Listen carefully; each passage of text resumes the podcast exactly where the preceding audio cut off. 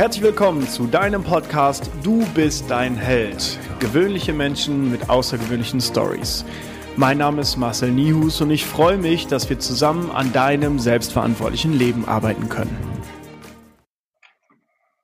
Herzlich willkommen zu einer neuen Folge Du bist dein Held. Mein Name ist Marcel Nius, das ist unwichtig, denn mein Partner im Podcast heißt heute Thomas Rieger, der auf Instagram Babel Fanatic und ich muss sagen, ich bin tatsächlich ein bisschen aufgeregt. Das habe ich dir im Vorfeld nicht gesagt, weil du im äh, Status in deinem Job einfach äh, 24 Level über mir stehst.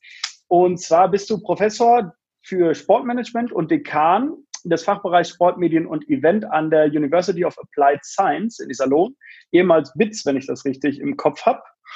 Dann genau. warst du Chairman des Standards Council der European Health and Fitness Association bist aktiver Masters-Gewichtheber beim SOS Derne bei Dortmund, in Dortmund. Ehemaliger Wettkampf-Bodybuilder, auf die Zeit und die Geschichten freue ich mich gleich extrem. Bist selbsternannter Gym-Enthusiast, wie man heutzutage sagt, also Enthusiast. Und äh, hast wahrscheinlich im Sportbereich, äh, gehörst du zu den Top 3 in Deutschland äh, im Bereich Wissen im Sportbereich. Jetzt setze ich dich unter Druck. Thomas, herzlichen Dank für deine Zeit und schön, dass du im Podcast bist.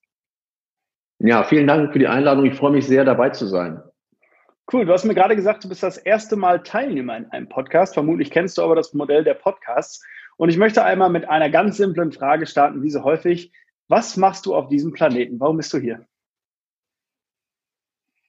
Ja, das ist, das ist eine sehr gute Frage und gleich eine herausfordernde Frage. Also, ähm, warum, warum bin ich hier? Einfach um meine, meine Berufung zu finden, so wie es äh, für jeden sicherlich der Fall ist. Und ähm, das wird sicherlich auch ein Tipp sein, den ich am Ende des Podcasts noch gebe. Also äh, meine Berufung zu finden und die habe ich, glaube ich, gefunden, nämlich äh, in der Thematik ähm, Sport oder auch Sportmanagement an andere Personen ähm, weiterzugeben, zu vermitteln und ähm, Begeisterung für Bewegung zu entfachen in ganz unterschiedlichen Zielgruppen, sei es jetzt bei meinen Studierenden oder auch im persönlichen Umfeld.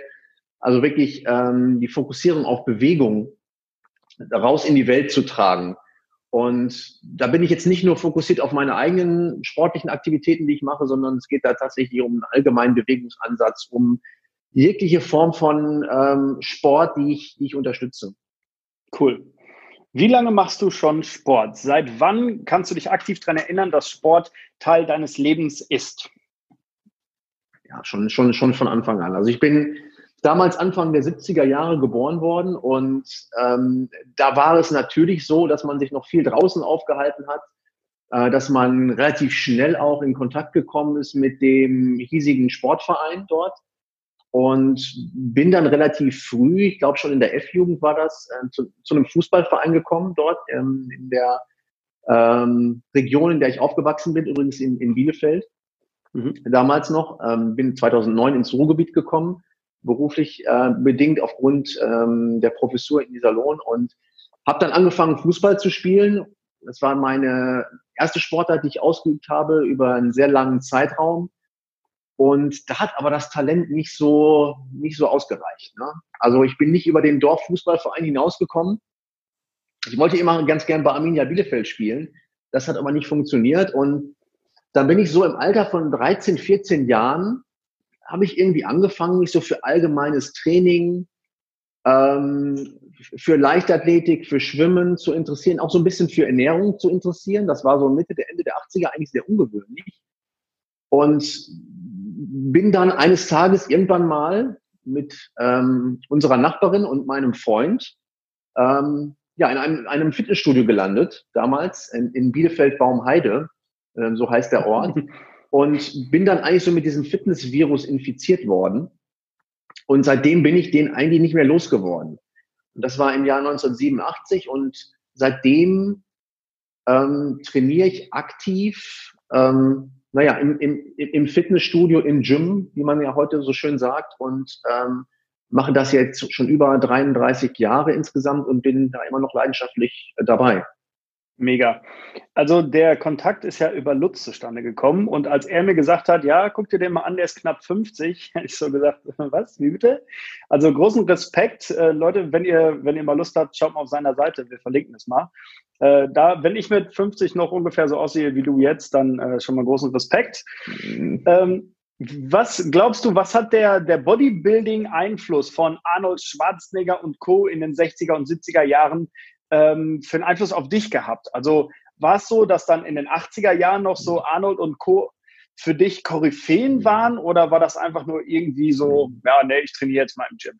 Mhm. Nee, da ist, da ist man schon mit konfrontiert worden damals. Also ähm, die Leute, die damals in den, in den Studios trainiert haben, ja, die hatten in irgendeiner Form schon irgendwie so eine, eine optische Relevanz, so möchte ich es mal sagen. Also haben dann schon äh, leistungsorientiert, nicht alle, aber äh, viele ähm, trainiert und zwar eben eine kleine Community. Mhm. Und da spielte eben dieser, dieser Bodybuilding-Gedanke, der Körperformungsgedanke, damals schon eine sehr große Rolle, aber auch bei vielen eben mit dem Ziel, das meisterschaftsmäßig, also wirklich kompetitiv, wettkampfbezogen zu betreiben.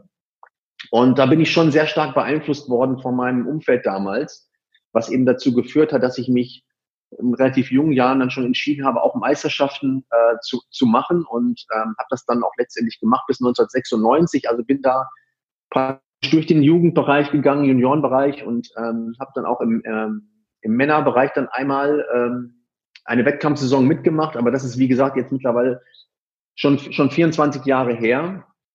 Und ähm, klar, also ich bin absoluter Arnold Schwarzenegger-Anhänger, da, damals mhm. schon gewesen, nicht nur was was die sportliche Aktivität oder die sportliche Grundlage angeht, sondern auch das, was er, was er eben ähm, politisch erreicht hat, was er im, im Showbusiness erreicht hat, im Filmbusiness. Ähm, glaube ich, ist eine gestandene Persönlichkeit, die aber in der Bodybuilding-Szene auf jeden Fall ihre Spuren hinterlassen hat. Okay, wir waren jetzt äh, Ende der 80er, Anfang der 90er. Für die, die das noch nie miterlebt haben, wie sieht Bodybuilding aus? Also vermutlich haben viele noch die Assoziation, da geht es rein um irgendwie möglichst viel Chemie in den Körper bringen, Thunfisch roh essen den ganzen Tag und 22 Trainingseinheiten in der Woche machen. Mhm. Ist es klassisches Bodybuilding damals gewesen oder wie kann man sich das vorstellen? Mhm. Ja, Training, Training und Ernährung. Training und Ernährung. 100% Ernährung, 100% Training. Ähm, zum Teil sehr einseitige Ernährung. Vor allem vor den Wettkämpfen muss man sich vorstellen, dass man natürlich ein, ein Minimum an Körperfett erreichen möchte, um eben die Muskulatur dann besonders ausgeprägt auch darstellen zu können. Da muss man eben in einem Kaloriendefizit arbeiten über Wochen, um das, um das zu erreichen. Und dazu eben noch das körperlich anstrengende Training macht das Ganze sehr herausfordernd so dass ich dann äh, irgendwann gesagt habe, dass das nichts mehr für mich ist, jetzt zumindest nicht wettkampfbezogen, äh, das weiter zu betreiben, äh, weil es eben ein 24-7-Job ist. Und mhm. wenn du dich seriös dann um dein Studium kümmern willst und äh, Karriere machen willst, ist das, war das für mich zumindest eher hinderlich, so dass ich gesagt habe, ich trainiere natürlich weiter, weil mir das Training unglaublich Spaß macht. Ähm, weil es die Gesundheit erhält und ähm, werde aber jetzt nicht äh, weiter in dieser Wettkampfszene unterwegs sein. Ich verfolge die natürlich noch, passiv ähm, interessiere ich mich auch dafür, für die ganze Industrie, wie sie sich weiterentwickelt, aber ähm, selber Wettkämpfe würden für mich äh, nicht wieder in Frage kommen. Und wie gesagt, der letzte Wettkampf liegt, liegt 24 Jahre zurück, also es ist schon fast ein Vierteljahrhundert. Also da sprechen wir von einer, von einer anderen Ära im Grunde. Ja. ja. Wie glaubst du, dass sich die Szene stark verändert hat in den letzten 20 Jahren? Ja, ich, ich, ich glaube schon, dass sie sich verändert hat. Also vor, vor, vor 20, 25 Jahren war, war das ja eine Minderheitensportart, kann man eigentlich sagen. Und wenn man sich das jetzt anschaut, wie viele Leute trainieren, wie viele, viele Leute äh, ins, ins Gym gehen, man sieht das an den Zahlen der Fitnessbranche mit 11 Millionen Mitgliedern, neben den 28 Millionen Vereinsmitgliedern in Deutschland. Und ähm, ja, dem, der Tendenz oder dem Trend, sich wirklich gesund zu ernähren, sich zu bewegen, ähm, fit zu sein, glaube ich, entwickeln wir uns da von einer Minderheitensportart hin zu einer, zu einer Mehrheitssportart im Grunde genommen. Ja, also ist schon ungewöhnlich, jemanden zu treffen, der nicht in irgendeiner Form einem körperlichen Training nachgeht. Und das war vor 20, 25 Jahren doch eher die Ausnahme. Mhm. Jetzt finde ich es extrem beeindruckend, was Bodybuilder auf der Bühne darstellen. Also ich äh, habe einen guten Kollegen aus Köln noch, der äh, macht professionell Natural Bodybuilding und ich bin sehr, sehr stark beeindruckt von seiner Wettkampfvorbereitung, von seinem Training, was er durchzieht, manchmal morgens um vier, weil es zeitlich nicht anders funktioniert. Äh, ist das der Markus? Äh, nee, tatsächlich äh, Tim Bredo heißt er. Ach so, okay. Äh, der Markus, hast du den Podcast gehört? Finde ich äh, sehr, sehr beeindruckend. Ich weiß nicht, ob wir vom selben, ja, ich weiß nicht, ob wir vom selben Markus sprechen, aber ich sollte schönen Gruß vom Markus bestellen, ja, aus Markus aus Plettenberg. Markus, genau, der Markus, genau, Markus Globisch war auch schon im Podcast, genau. Ja, okay. Und äh, vor ihm habe ich auch allergrößten Respekt, was er an Gewicht bewegt. Das mhm. finde ich unfassbar beeindruckend. Äh, mein Kollege, der hat mir das mal ähm, so vorgelebt, wie er das so macht. Und seine Ernährung mhm. bestand dann in der Wettkampfvorbereitung in der Tat ähm, hauptsächlich aus Brokkoli, manchmal Reis, je nach äh, Tag und Hähnchen. Viel mhm. mehr war eigentlich nicht in seinem Trainingsplan, in, der, äh, in seinem mhm. Ernährungsplan, in der Vorbereitung. Und äh, dazu mindestens sechs extrem intensive Trainings. Also ich habe mich ein paar Mal von ihm trainieren lassen und er hat mir sogar gezeigt, obwohl ich jahrelang im Fitnessstudio schon trainiert habe, einfach, hat mir gezeigt, was der mhm. Körper eigentlich leisten kann.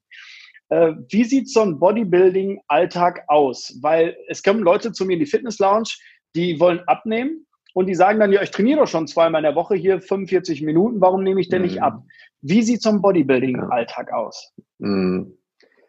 Also da bin ich natürlich jetzt schon ein Stück weit äh, entfernt von dieser ganzen Thematik, weil ich selber jetzt nicht mehr gelebt habe in den letzten 20 Jahren. Aber also es ist eben extrem einseitig, es ist extrem getaktet, extrem geplant, ja, mit den Mahlzeiten minutiös. Ne? Du verlierst eigentlich in gewisser Weise dein soziales Umfeld, weil du irgendwie nicht kompatibel bist, weil du nicht mehr essen gehen kannst, zumindest in der unmittelbaren Wettkampfvorbereitung beispielsweise. Mhm.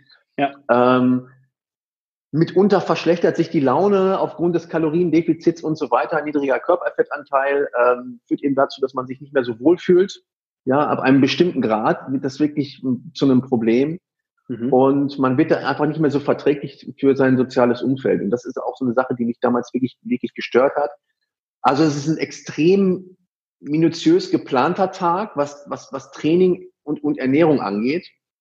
Und das hat mir aber durchaus geholfen, also eine, eine Form der Disziplin zu entwickeln, ähm, weil ich habe ja schon in relativ jungen Jahren damit angefangen. Also ich habe meinen ersten Wettkampf mit 17 Jahren gemacht und da auch schon das wirklich sehr, sehr präzise und detailliert umgesetzt und habe da aber wirklich daraus gelernt, Disziplin zu entwickeln, auch in anderen Lebensbereichen. Das hat mir unglaublich geholfen.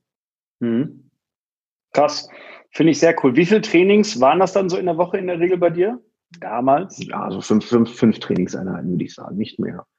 Ja. Also, also fünf Krafttrainingseinheiten und dann natürlich gekoppelt, teilweise dann noch mit Ausdauer- und Cardiotraining, um in den Fettstoffwechsel nochmal anzuregen. Ja, das, das, das haben wir dann auch zusätzlich gemacht.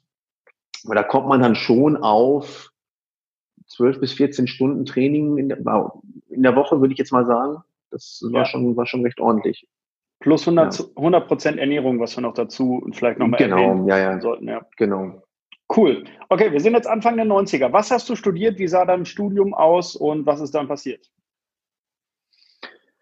Ja, meinen letzten Wettkampf habe ich 1996 gemacht und damals, damals habe ich dann auch in diesem Jahr mit meinem Studium begonnen, habe äh, in Bielefeld Wirtschaftswissenschaften studiert über ähm, vier Jahre, habe damals dann mit einem Diplom abgeschlossen und habe zum Ende des Studiums schon festgestellt, Mensch, also eigentlich liegt deine Leidenschaft doch im Sport und du musst jetzt irgendwie versuchen, ähm, da beruflich auch zu Fuß zu fassen und habe dann im Rahmen meiner Diplomarbeit damals mich schon beschäftigt mit einem Sportmanagement-Thema habe damals in zwei äh, Bielefelder Fitnessanlagen ähm, Kundenzufriedenheit analysiert, also im Grunde genommen in Form des Qualitätsmanagements ähm, ähm, unter, untersucht oder beziehungsweise umgesetzt und habe mich dann nach diesem Studium noch entschieden, ähm, ein weiteres Studium anzuhängen, weil damals ging es von, von diesem Diplom, ähm, von diesen, von diesen Diplomstudiengängen hin zur, ähm, zu differenzieren im Bachelor und Master nach der Bologna-Reform.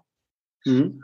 Und da gab es an der Universität Bielefeld den, ein, den ersten Masterstudiengang, damals in äh, Gesundheitswissenschaften, Public Health, so ein Aufbaustudiengang. Und den fand ich dann sehr attraktiv und habe mir gesagt, komm, den, den, den schließt du noch hinten an. Und habe dann noch ähm, vier Semester an der Uni Bielefeld, an der Fakultät für Gesundheitswissenschaften studiert und dort meinen Master of Public Health gemacht. auch immer mit dem Fokus auf, welchen Einfluss hat Bewegung, Be Bewegung auf die Gesundheit? Ähm, wie können wir Bewegung implementieren in ganz unterschiedlichen Settings und wie kann man auch die, auch die, vor allem die Qualität von Bewegung hochhalten? Das ist in diesen Settings, ja, sei es jetzt im Betrieb, im Fitnessstudio ähm, oder in anderen Organisationen. Mhm. Das hat mich immer interessiert und ähm, ja, habe dann eben noch diesen, äh, den, den Master dort gemacht. Cool. Vielleicht direkt nochmal dazu. Wir sind jetzt immer noch in der Corona-Zeit, was ich irgendwie niemals gedacht hätte, dass das Virus Deutschland so lange beeinträchtigt. Was glaubst du, ist äh, im Bereich der Fitnessstudios sinnvoll gewesen? Glaubst du, dieser komplette Shutdown, wir machen jetzt alle Studios zu, war sinnvoll? Und was glaubst du, ist jetzt sinnvoll für die Leute, die vielleicht Angst haben? Ja, ich gehöre eventuell zur Risikogruppe, ich bin vielleicht ein bisschen älter. Sport im Studio sein lassen mhm. oder machen? Mhm. Ja, ist eine schwierige Frage. Also wenn man selbst zur, zur Risikogruppe gehört, denkt man da vielleicht anders drüber und ist auch ein bisschen ängstlich. Ja, das, das kann ich absolut verstehen. Ähm, also ich kann den Leuten nur raten, äh, ins Training, ins stationäre Training wieder einzusteigen, wenn, wenn soweit das möglich ist, weil wir dort natürlich auch unsere, äh, unser Immunsystem stärken. Ja, mhm. ähm, das ist für, hat für mich eigentlich oberste Priorität. Also wenn man die empfohlenen Hygieneregeln einhält und ich glaube, bin, bin mir halt sogar sicher, dass ähm, alle Anbieter da wirklich penibel darauf achten. Also alle Gyms und Studios da penibel darauf achten. Und wenn man selbst noch ein bisschen mitarbeitet äh, und Rücksicht nimmt auf andere, ich glaube, ich, äh, ja, ist es nicht jetzt völlig ohne Risiko, aber man kann das Risiko doch erheblich minimieren. Und den Zugewinn, den man hat, der ist natürlich erheblich. Durch das körperliche Training, Immunsystem wird gestärkt und so weiter, Abwehrkräfte werden gestärkt, glaube ich, dass man den Schritt auf jeden Fall wagen sollte. Auch wenn man zur, zur Risikogruppe gehört. Cool. Okay, Master abgeschlossen, Gesundheitswissenschaften in Bielefeld. Was ist dann passiert? Mhm. Ja, dann habe ich tatsächlich ähm, mich danach entschlossen, ähm, oder ich habe darüber nachgedacht, wie könnte es jetzt vielleicht wissenschaftlich weitergehen? Schlägst du eine wissenschaftliche Karriere ein oder gehst du jetzt in, den, in, die, in die Sportindustrie ja, und ähm, hatte damals schon sehr gute Anknüpfungspunkte zur, zur Bielefelder Fitnessszene und habe dort ähm, in, in zwei Studios dann gearbeitet und aber nicht in Vollzeit und habe dann nebenbei ähm, dann noch meine Promotion gemacht, also sozusagen nebenberuflich promoviert ähm, an der Universität Tübingen und da ging es auch schon um ein ähm, ja, Thema aus der, aus der Fitnessbranche, nämlich in der Form, dass man damals untersucht hat oder ich untersucht habe im Rahmen meines Projekts, äh, inwieweit ähm, ein Qualitätsmanagement der Gesundheitsförderung denn implementierbar ist in, in kommerziellen Fitnessanlagen. Mhm. Das war das Thema meiner Promotion. Man hört da so ein bisschen raus, dass ich ähm, ein großes Faible habe auch für so Qualitätsmanagement-Themen. Ist auch in der, in der Lehre von mir ein wichtiges, wichtiges Thema, das ich ähm, morgens an der Hochschule äh, unterrichte und mache das mit großer Leidenschaft. Ähm, habe dann ähm, in einer der beiden Anlagen dann noch Vollzeit gearbeitet für eine gewisse Zeit und habe mich dann entschieden, ähm, in den akademischen Bereich zu wechseln und habe dann an der Fachhochschule für Fresenius als wissenschaftlicher Mitarbeiter gearbeitet für ein Jahr.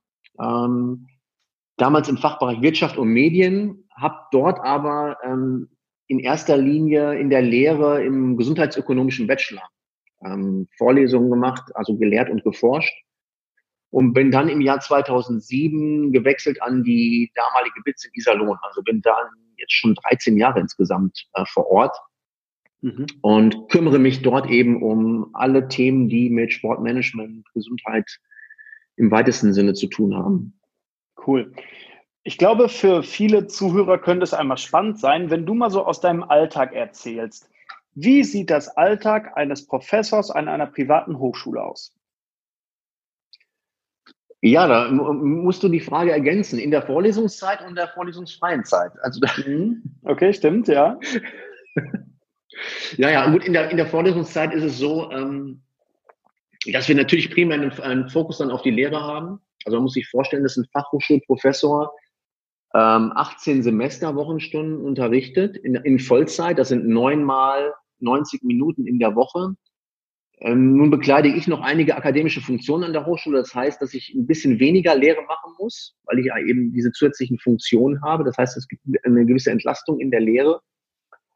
Ähm, und ja, der, der, Berufsalltag ist gekennzeichnet durch, durch ein hohes Maß an Flexibilität. Ja, also wir haben unsere Stundenpläne, machen dann den Unterricht, bereiten vor und nach und kümmern uns dann außerhalb der Vorlesung um administrative Dinge, um Betreuung von, von Bachelorarbeiten oder Masterarbeiten, sind auch sehr eingebunden natürlich in ähm, bestimmte äh, Sales-Formate unserer Hochschule ähm, als, als Professoren. Und ja, man ist man relativ schnell dann auch bei dem entsprechenden Wochenarbeitsumfang angekommen. Ähm, also es ist eine Mischung aus, aus Lehre, Forschung, administrativen Dingen, Betreuung von Studierenden, ähm, Sales-Formaten, die man, die man unterstützt. Spannend. Was war so das vielleicht für dich coolste oder spannendste, was du mal erforscht hast?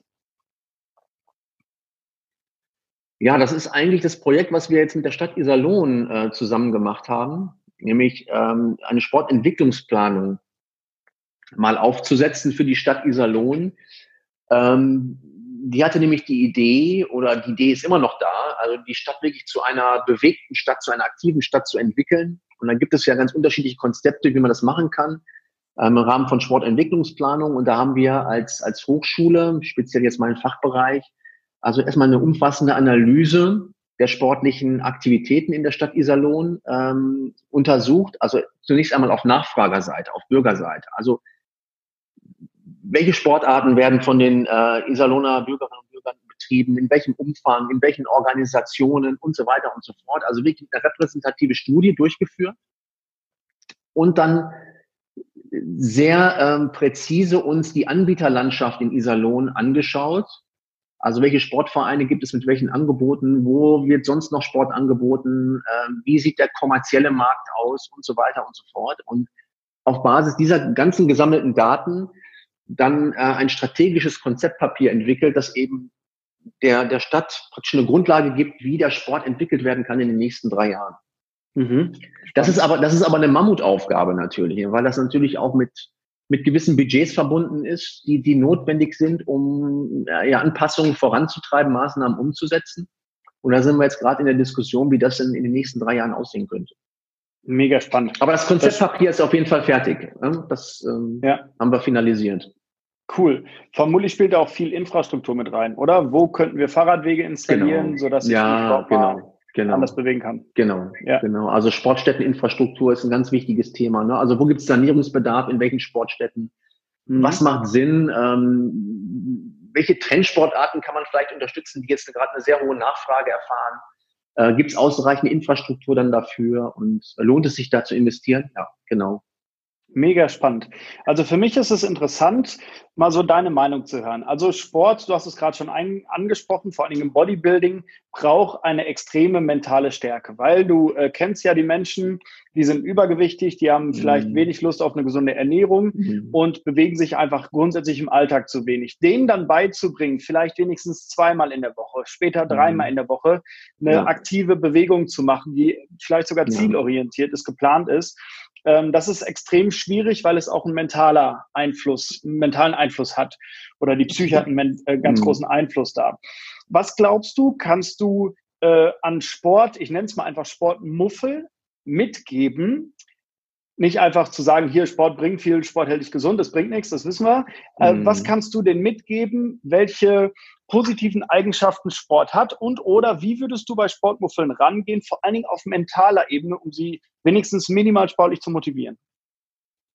Das ist eine wirkliche Mammutaufgabe, weil du weißt selber, dass die intrinsische Motivation, die aus dir selber herauskommt, sag ich mal, ähm, wesentlich nachhaltiger und stabiler ist als eine extrinsische Motivation. Ne? Ähm, deswegen ist das, ist das eine große Mammutaufgabe. Und wir sehen das ja auch im Fitnessbereich. Und das ist ein Thema, das wir schon seit 30 Jahren haben, ja, die hohen Fluktuationsraten. Also Trainierende bleiben nicht dauerhaft bei der Aktivität, sondern fluktuieren dann, stellen die körperliche Aktivität zum Beispiel ganz ein. Also da, also da zu intervenieren ist wirklich ein großes, äh, große Herausforderung. Also ich würde immer mit, mit dem Wohlbefinden argumentieren, dass die Leute sich definitiv wohler fühlen, dass sie eine höhere Lebensqualität haben und dass sie einfach mal versuchen sollen, ähm, körperliche Aktivität zu verstehen wie eine, wie eine tägliche Hygiene. Also eine mhm. tägliche körperliche Hygiene, die wir alle machen, ähm, ist eigentlich wie das tägliche Zähneputzen. So, so, so könnte man körperliche Aktivität eigentlich übersetzen. Ja. Ähm, und würde ja keiner auf die Idee kommen, jetzt äh, das Zähneputzen einzustellen. Problem ist nur, dass es eben teilweise vielleicht körperlich ein bisschen anstrengend ist. Mhm. Ja, man kommt ins Schwitzen, ja. Ähm, es ist vielleicht nicht ganz so komfortabel immer. Ähm, aber der Lohn, den man dann letztendlich bekommt, drückt sich dann eben aus in einer höheren Lebensqualität, in einem höheren Wohlbefinden. Das sind die Dinge, die ich eigentlich dann immer wieder spiele, wenn ich mit ähm, Personen zu tun habe, die da sich schwer motivieren können. Mhm. Aber es ist tatsächlich nicht, nicht ganz so einfach, ne? wenn die Motivation intrinsisch nicht vorhanden ist. Und ähm, das habe ich auch immer wieder auf Kongressen gesehen, die ich besucht habe, speziell jetzt von unserer ähm, Vereinigung European Health and Fitness Association, die jetzt Europe Active heißt, dass wir immer wieder über die positiven Effekte von Training und, und sportlicher körperlicher Aktivität gesprochen haben bei diesen Kongressen. Und da, da gibt's nichts Neues. Ja, da ist eine eindeutige Evidenz da. Der Mensch muss sich bewegen, muss, Muskeln müssen aktiv sein da, da brauchen wir eigentlich nicht mehr weiter forschen. Das ist, mhm. das Thema ist eigentlich abgeschlossen. Du musst eher dann jetzt in die mental, auf die mentale Seite gehen und, und zu erforschen, wie kriege ich es hin, dass die Leute irgendwie den Schalter umlegen und das für sich auch verstehen mental und dauerhaft umsetzen. Ja. Und da sind wir, glaube ich, noch am Anfang. Also da haben wir noch einen sehr hohen Forschungsbedarf. Ja, kann ich mir vorstellen. Vermutlich kennst du auch das transtheoretische Modell. Am Anfang habe ich überhaupt gar keine Absicht, Sport zu treiben. Dann denke ich mal irgendwie drüber nach, mhm. ja, ich könnte mal, dann kaufe ich mir Laufschuhe und dann dauert es manchmal noch drei bis fünf Jahre, bis ich überhaupt mal wirklich laufen gehe. Und dann mhm. dauert es wiederum mindestens drei Monate, bis ich das wirklich als Gewohnheit etabliert habe, um überhaupt mhm. mich als Sportler zählen zu dürfen. So, ich mache jetzt zwei, mhm. dreimal in der Woche Sport. Ähm, ja. Da spielt die Psyche natürlich einen riesen Einfluss, hat die Psyche natürlich einen riesen Einfluss. Und wenn ich jetzt an so Konzepte, Bewegungskonzepte auch bei der Stadt Iserlohn denke, finde ich das persönlich furchtbar spannend, weil ich es liebe, mich zu bewegen. Das mache ich mein Leben lang. Ähm, ja. Glaubst du, dass das dann auch, wenn die Infrastruktur einer Stadt steht, dass das dann von ja. mehr Menschen genutzt wird? Und die zweite Frage, könnte man das irgendwann wohl mal messen?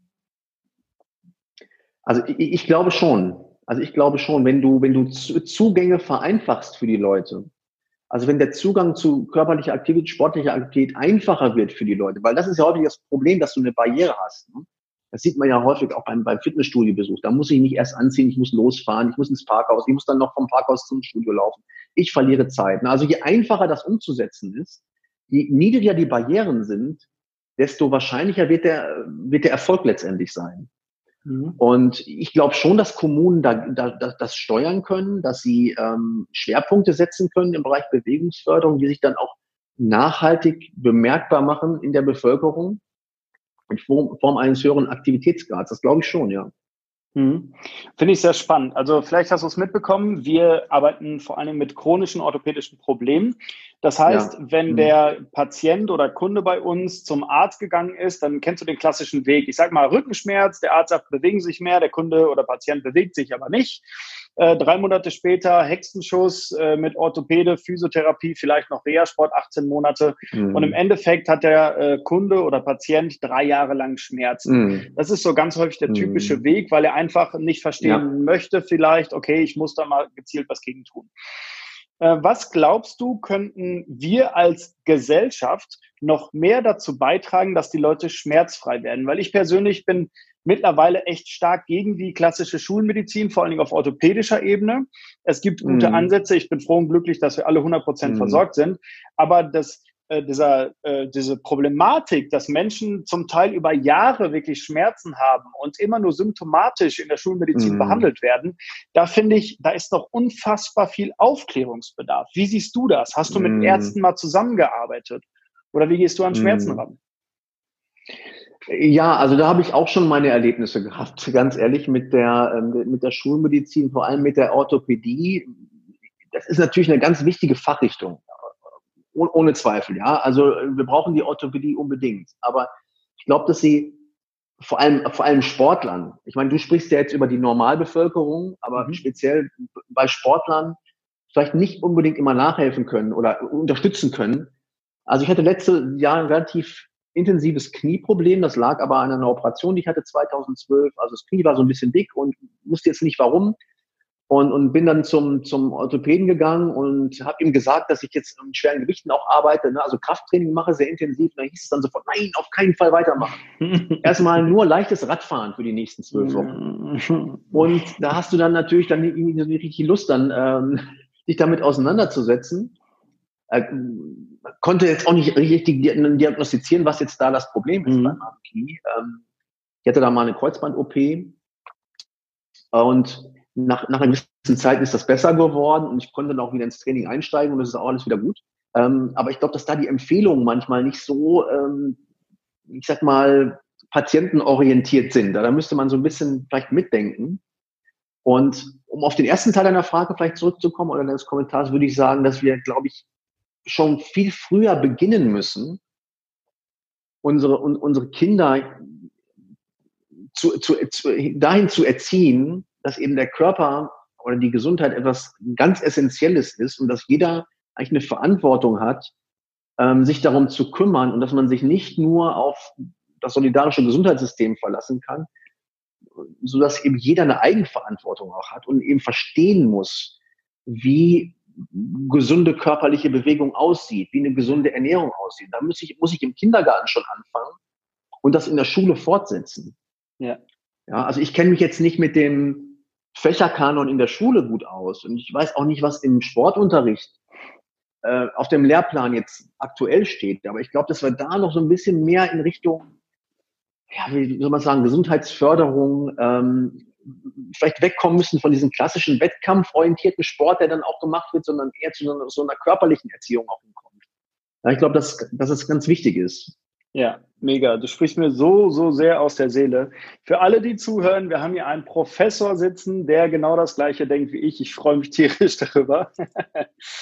Äh, ich bin ja. auch deiner Meinung, wir müssen, sollten einfach viel früher anfangen und das Bewusstsein etablieren. Das heißt, ja. wir sollten ja. von der Gesellschaft her, vielleicht könnten wir da politisch werden, mhm. äh, Wissen vermitteln einfach. Was macht mhm. körperliche Fitness oder überhaupt erstmal ein Körperbewusstsein mit mir, auch mit meiner Psyche, weil es geht ja dann um mhm. Selbstbewusstsein, um Selbstvertrauen, äh, da steckt ja noch viel, viel mehr hinter. Genau, genau. Also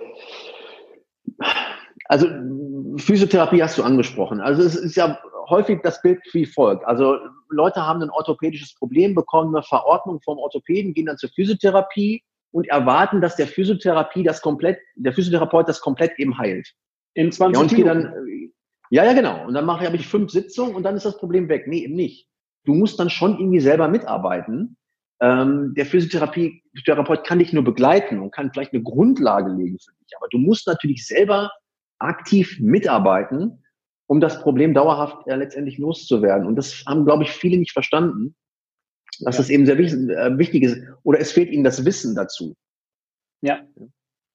Also man ich, verlässt sich da zu sehr, zu sehr auf die, auf die, auf das Gesundheitssystem, äh, das ja eigentlich eher ein Medizin- oder Krankheitssystem ist, weil ja, ja. ein Großteil, also ich, ich glaube über 90 Prozent der, der ähm, Ausgaben im Gesundheitssystem sind eben kurativ, rehabilitativ und eben nicht präventiv. Ja.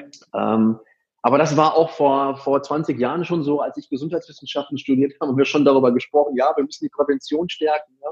Zu wenig Ausgaben in die Prävention, zu viel in die Rehabilitation und Kuration. Leider hat sich daran jetzt nicht so viel verändert in den letzten 20 Jahren.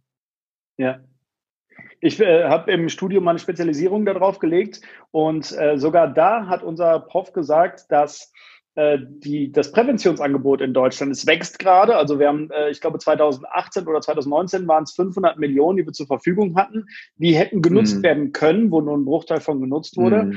Nur dann können wir uns auch wieder die Frage mm. stellen, sind die Präventionsmaßnahmen, die mittlerweile zentral geprüft werden, von wem auch immer, sinnvoll? Weil ja. wenn ich dann über Rückenkonzepte nachdenke, die 2000 schon ja. out waren, ähm, vielleicht können wir da einfach ein bisschen anders und moderner rangehen. Ja. Die Frage an dich vielleicht, wie kriegen wir das hin? Wie schaffen wir es, dass auch Präventionsmaßnahmen, die gibt es ja eigentlich schon sehr, sehr gut, vielleicht einen mhm. etwas moderneren Touch bekommen, wo zum Beispiel auch mal, so wie du gesagt mhm. hast, schwere Gewichte einen Einfluss haben können?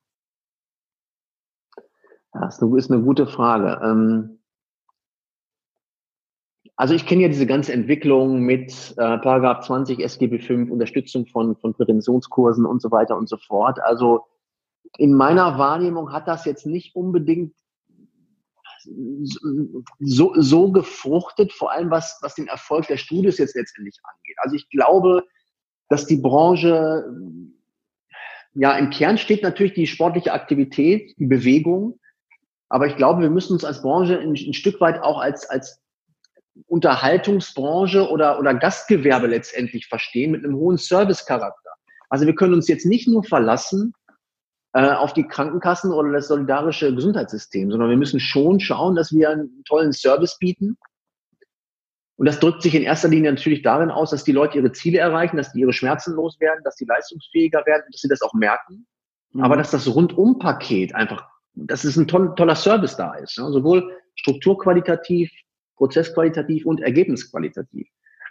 Also da, und da kann man sich durchaus auch an anderen Branchen, die jetzt nicht irgendwas mit, mit Sport und Bewegung zu tun haben, orientieren, wie der Hotellerie oder dem Gastgewerbe generell. Ja. Mhm. Ähm, also ich, es muss eine Kopplung aus beiden sein. Ne? Alle solidarisch finanziert, ja, aber eben auch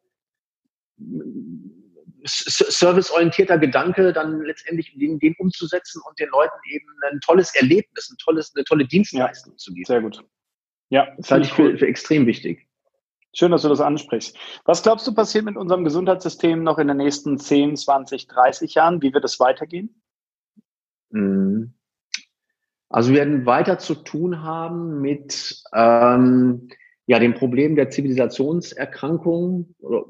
Die entstehen eben aus den, den klassischen ähm, Risikofaktoren wie Bewegungsmangel, Fehlernährung. Ähm, das Sitzen ist unglaublich problematisch. Ja, darüber haben wir jetzt auch noch gar nicht gesprochen. Also das ist ja auch ein Punkt, der in der Schule problematisch ist. Also Kinder haben ja einen hohen Bewegungsdrang und dieser Bewegungsdrang, der natürlich ist, wird ihnen aberzogen ab dem ab der ersten Klasse. Ja, du, ja. du musst still sitzen. Du musst nicht still stehen, sondern du musst sogar still sitzen. Ja. Und, und da fängt das Problem dann eben schon an. Ja, und geht dann eben weiter ähm, über, übers Teenageralter und so weiter. Und, und dann haben wir eben die, die, die Folgerisikofaktoren und die Folgeerkrankungen, die daraus entstehen. Und also ich glaube, dass wir, dass wir da noch ähm, massive ähm, Herausforderungen haben werden in den nächsten Jahren, was im Kontext eben dieser Risikofaktoren, ja. die wir ja bereits schon angesprochen haben. Cool. Meine Meinung dazu noch ist, dass unsere Systeme wie Verwaltungen und Co einfach etwas flexibler werden dürfen. Weil wenn ich, äh, ja. wir arbeiten manchmal mit Städten zusammen und dann äh, höre ich so, ja, das war schon immer so. Und ich glaube, genau diese Denkweise macht uns Menschen kaputt, weil sich unsere Welt weiterentwickelt, vor allen Dingen asiatischer Raum, afrikanischer Raum entwickelt sich gerade extremst weiter. Und mhm. manchmal habe ich so das Gefühl, wir sind in Deutschland in so einer Bürokratie gefangen, die unbedingt möchte, dass alles so bleibt, wie es ist, dass ich meine Formulare mhm. händisch unterschreibe, dahin bringe und, und sowas. Und äh, mhm. da ist hm. meine Meinung, da haben wir noch einiges an Entwicklungsbedarf, weil wir die Option hm. ja eigentlich hätten. Ja, das stimmt, ja. Gebe ich dir, gebe ich dir auf jeden Fall recht, ja. Ja, die Bürokratie ist sehr stark ausgeprägt in Deutschland und es hat natürlich ihre, seine Vorteile, aber in gewissen Bereichen natürlich auch gibt es dann erhebliche Nachteile. Und das Gesundheitssystem ist sehr stark reguliert. Es ist ein sehr gutes Gesundheitssystem, das wir haben. Ähm, aber eben nicht unbedingt anschlussfähig zu diesem Bewegungsgedanken, den wir so für uns vereinnahmt haben, kann man eigentlich sagen. Ja. Ja, also ähm, ich kann mich da an eine, eine, eine Diskussion erinnern, damals an der Universität Bielefeld. Ähm, zur Gründung der Fakultät für Gesundheitswissenschaften hat man diskutiert, eben die zu koppeln mit den, mit den, mit den, mit den Sportwissenschaften. Und das war von vielen ähm, Akteuren irgendwie nicht gewollt. Ja, man ist dann damals lieber mit dem Psychologen zusammengegangen. Also die Sportwissenschaftler sind mit dem Psychologen zusammen in einer Fakultät und die Gesundheitswissenschaftler mhm. sind jetzt separat. Also es ist ein Stück weit so, dass eben Sportwissenschaft und Gesundheitswissenschaften so aneinander vorbeilaufen, zumindest in der wissenschaftlichen Betrachtung. Nicht, nicht überall, es hat sich schon ein Stück weit gebessert, aber ich, ich glaube, diese Vernetzung, die, die, die fehlt noch zwischen beiden Disziplinen. Die muss noch intensiver werden. Ja, finde ich cool. Also du hattest das Beispiel Zähneputzen. Ich kenne keine aktuellen Zahlen. Ich rechne mal von 81 Millionen Deutschen, dass mindestens 70 oder 75 Millionen äh, der Deutschen sich regelmäßig die Zähne putzen. Wenn wir da in der Fitness- und Gesundheitsbranche irgendwann mal hinkommen, dass wir dann 70 Millionen Teilnehmer hätten, das fände ich ja schon ziemlich cool. Ja, ja, gut. Das wäre das wär eine extreme Penetrationsrate. Man spricht ja mal von der Penetrationsrate ähm, in den Statistiken der Fitnessbranche, wenn man sich anschaut. Also wie, wie hoch ist der Anteil der Trainierenden an der Gesamtbevölkerung? Mhm. Ja. Und da sind wir in Deutschland so in dem Mittelfeld, wenn wir uns da vergleichen mit den anderen europäischen Ländern. Sehr weit mhm. vorne sind eben die skandinavischen Länder, ähm, Niederlande sind weit vorne. Bisschen zurückbleiben die, die südeuropäischen Länder, wir finden uns da im Mittelfeld. Also es gibt da durchaus noch Potenzial des Wachstums, wenn, man, wenn wir uns vergleichen eben mit Skandinavien. Spannend. Ich habe das Gefühl, die Skandinavier sind uns einfach immer zehn Jahre voraus. Ja. Wer weiß. Sind, ja. sind ähm, Länder, die man, die man, also die ich zumindest gerne bereise, muss ich ehrlich sagen. Ja, ziemlich cool. Spaß gemacht. Ich habe äh, vorhin noch mit einem Unternehmer gesprochen, der mir gesagt hat, dass Afrika in ihrer, dass Afrika in der Entwicklung, vor allem Nordafrika, fünf bis zehn Jahre hinter Deutschland ist. Und wenn ich jetzt mhm. drüber nachdenke, äh, ich hat er mir nur gerade gesagt und ich finde es ganz spannend, den Gedanken aufzugreifen. Wenn wir, was ich so fühle, bestimmt fünf bis zehn Jahre hinter Skandinavien her sind, dann ist Afrika uns ganz schön auf den mhm. Fersen, finde ich. Mhm. mhm. Ja. Ja, also afrikanischer Kontinent hat auf jeden Fall Potenzial, ohne Frage. Ja, so, okay. Ich äh, vermute, wir könnten jetzt noch äh, uns zweieinhalb Stunden über das Gesundheitssystem auslassen. Ich finde sehr, sehr spannend, deine Gedankengänge ja. zu verfolgen. Ich habe allerdings noch zwei elementare Fragen an dich. Und zwar die allererste. Angenommen, du wärst 99 Jahre alt. Welche Story aus deinem aktuellen Leben würdest du deinen potenziellen Enkeln gerne mal erzählen? Ja, da würde ich ganz gerne rekurrieren auf die wilden Trainingszeiten damals in den 90er Jahren, Anfang der 2000er Jahre, ja, äh, da haben wir so ein paar verrückte Sachen im Training gemacht, die man natürlich keinem empfehlen darf. Ja, also, Hört auch keiner zu. Hört auch keiner don't, zu. don't do this at home. Oder try this at home, kann ich nur sagen. Ähm, also wir hatten damals äh, in, in, in dem Gym, in dem wir trainiert haben, eine, eine Trainingsgruppe, da war das wirklich sehr, sehr eine, eine sehr enge Community. Ne? Also wir haben uns regelmäßig zum Training getroffen, auch zusammen trainiert und und dann haben wir immer vor Weihnachten, also idealerweise am, am Morgen des Heiligen Abend, das ist jetzt wirklich keine, keine Fake-Geschichte, haben wir uns über, glaube ich, vier oder fünf Jahre getroffen. Das waren äh, vier oder fünf äh, Trainingskollegen und haben dann unser alljährliches Weihnachtsbeugen durchgeführt. Das heißt, eine Trainingseinheit äh, nur Kniebeugen und jeder äh, Trainierende musste zehn Absol Sätze absolvieren in dieser Trainingseinheit und jeder äh, Trainingssatz ging bis zum absoluten Muskelversagen. Oh. Und es hat uns einfach Spaß gemacht, äh, da uns mal so ein bisschen zu malträtieren, ja, zu, zu wirklich lauter Musik dann uns mal zu unterhalten und uns wirklich komplett abzuschießen. Äh, das haben wir die ersten zwei, drei Jahre dann so gemacht, dass jeder äh, sein eigenes Trainingsgewicht wählen konnte und auch die Wiederholungszahl wählen konnte. Und dann in den letzten beiden Jahren haben wir das Ganze dann nochmal verschärft und haben gesagt, pass auf, wir packen jetzt 100 Kilo auf die Langhantel und ähm, jeder macht mit diesen 100 Kilo in 10 Sätzen so viel Wiederholungen wie möglich. Ja? Und dann gab es natürlich ein paar Jungs, die waren stärker, andere waren weniger stark. Und, und wir landeten da so bei 15 bis 70 Wiederholungen pro Satz. Ja? Also die Stärkeren haben dann wesentlich pro mehr Satz. geschafft. Ja, natürlich pro Satz. Und dann äh, weißt du natürlich, was die Stunde geschlagen hat, die Woche danach. Oh. Also der Muskelkater wanderte dann von den vorderen Oberschenkeln langsam in die hinteren und dann so ab Tag vier und fünf so langsam in die Gesäßmuskulatur. Also du warst dann oh, wirklich Scheiße. eine Woche komplett, komplett aus dem, aus dem Leben geschossen. Und das würde ich natürlich jetzt so nicht machen. Das ist völlig irre. Ja. Hat aber Spaß gemacht. Also andere Kollegen haben sich dann zum Trinken und Feiern getroffen an Weihnachten und wir haben uns zum Training verabredet, um uns da mal so ein bisschen die Kante zu geben. Ja, krass. Also für die, die zuhören, äh, die Kniebeugeübung ist, glaube ich, bekannt. Also irgendwie Gewicht ja. im Nacken und dann runter und wieder hoch. Und vor allen Dingen die, die mal wirklich Kniebeuge am Limit trainiert haben, nur einen Satz, da kann man schon mal auch ja. auf die Toilette gehen und äh, Essen rückwärts machen. Ne? Ja, genau. Krass. Was sind so deine Maximalkraftwerte? Drücken, ziehen, beugen? Oh, also du, da würde ich gerne äh, Altersklassen irgendwie differenzieren. Also ich, ich habe das damals nie gemacht in dieser, in dieser ähm, Hypertrophiezeit, sage ich jetzt mal. Da haben wir ja nicht äh, darauf trainiert, in bestimmten Übungen stärker zu werden, sondern da ging es wirklich um die optische Entwicklung der Muskulatur. Und da haben wir natürlich durchaus auch mal schwer trainiert. Also, also 220 im Kreuzheben habe ich auch mal viermal gehoben. Ich habe auch 200 Kilo in der Kniebeuge damals drei, vier Mal geschafft. Im Bankdrücken 175 Kilo, glaube ich, einmal gedrückt. Und ähm, aber wir haben da so nie den Fokus drauf gelegt oder dahin trainiert, sage ich jetzt mal. Mhm. Äh, und das ist beim, beim Gewichtheben natürlich jetzt anders. Da verändert sich der Fokus. Ne? Also in, im, im Bodybuilding trainierst du ja, wie gesagt, auf Optik und du trainierst im Training Muskelgruppen. Und in, im Gewichtheben oder im Kraft-3-Kampf ist es so, dass du Übungen trainierst. Mhm. Ja, du willst ja in den Übungen leistungsfähiger werden. Und beim Bodybuilding soll die Muskulatur eben möglichst optisch ausgeprägt sein. Das sind völlig, zwei völlig unterschiedliche Paar Schuhe. Ja, das darf man nicht vergessen. Also die Leute vermischen das immer. Und es gibt ja auch viel, viel, viel Streit eben zwischen, zwischen dem Bodybuilding und dem Gewichtheben, Kraft-3-Kampf, so Auseinandersetzungen fachlicher Art. Aber sind eben zwei ganz unterschiedliche Dinge. Mhm. Ähm, also im Gewichtheben würde ich nie auf die Idee kommen, meinen Bizeps isoliert auszubelassen. Das ist völlig fehl am Platz. Es macht überhaupt keinen Sinn, ja. das zu tun. Und im Bodybuilding macht es keinen Sinn, äh, Reißen zu trainieren.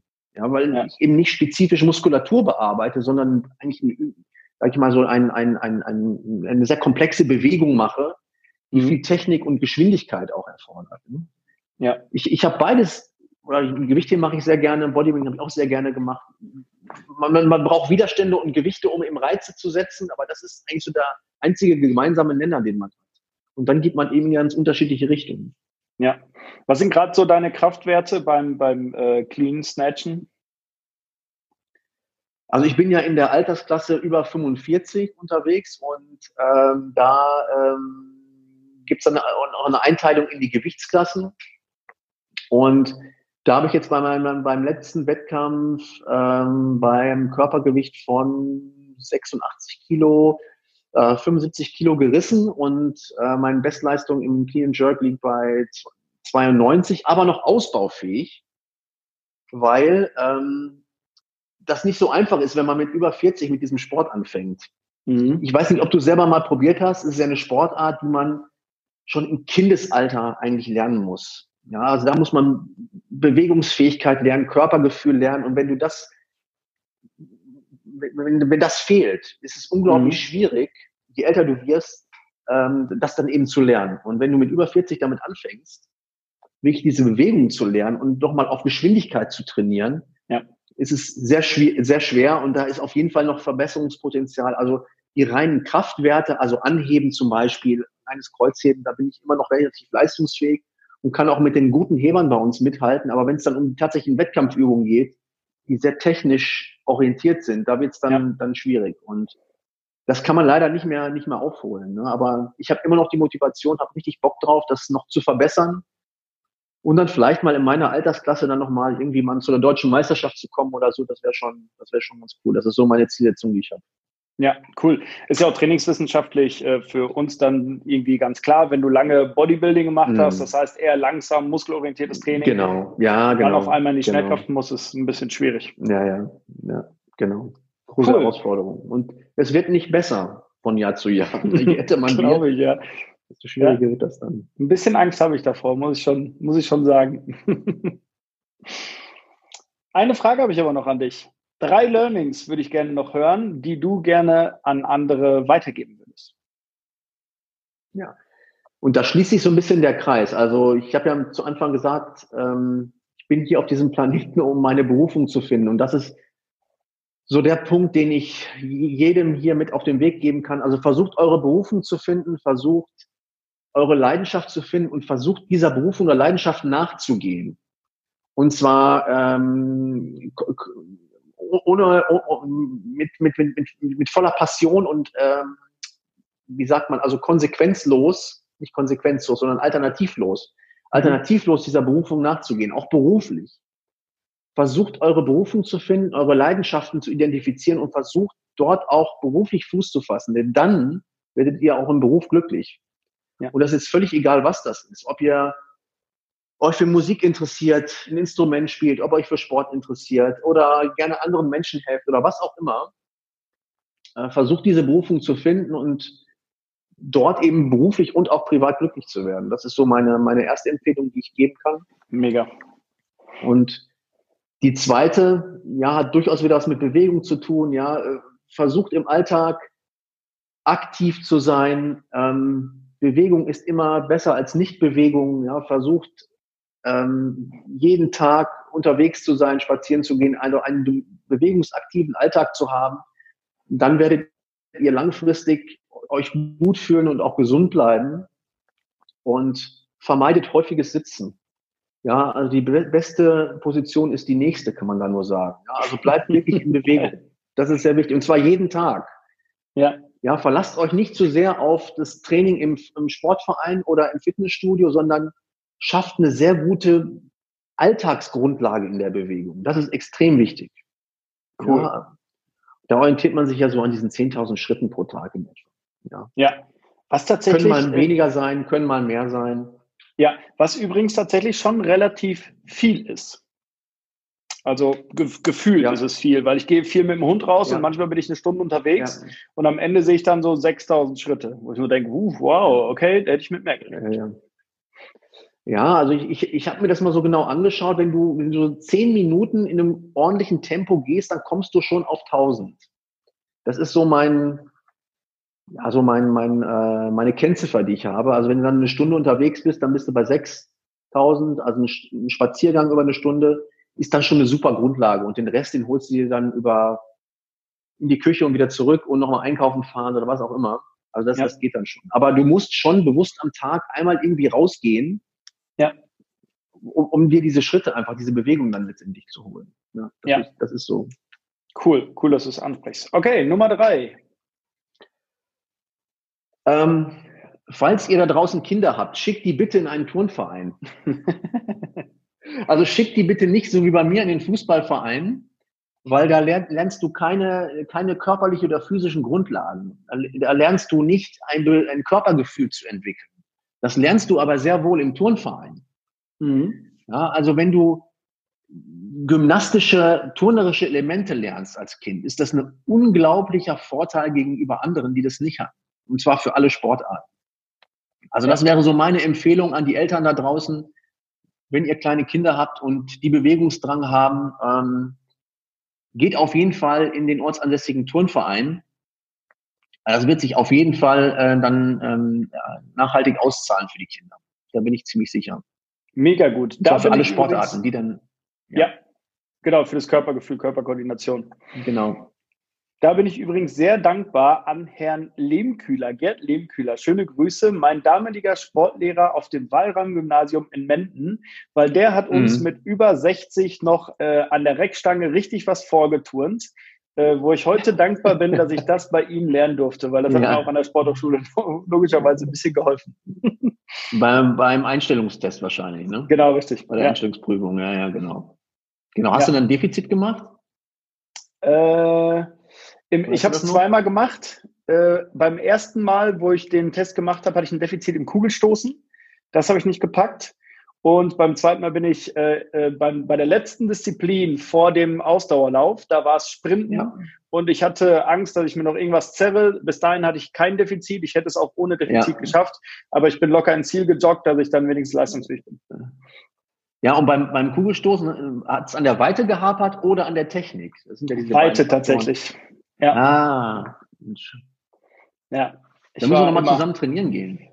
Ja, vielleicht, äh, ja, vielleicht könntest du mir mal was beibringen, ja, dass ich von einem fast 50-Jährigen noch äh, was im Gewichtheben beigebracht bekomme. Das ist richtig cool. Also finde ich wirklich, das mache ich ohne Ironie.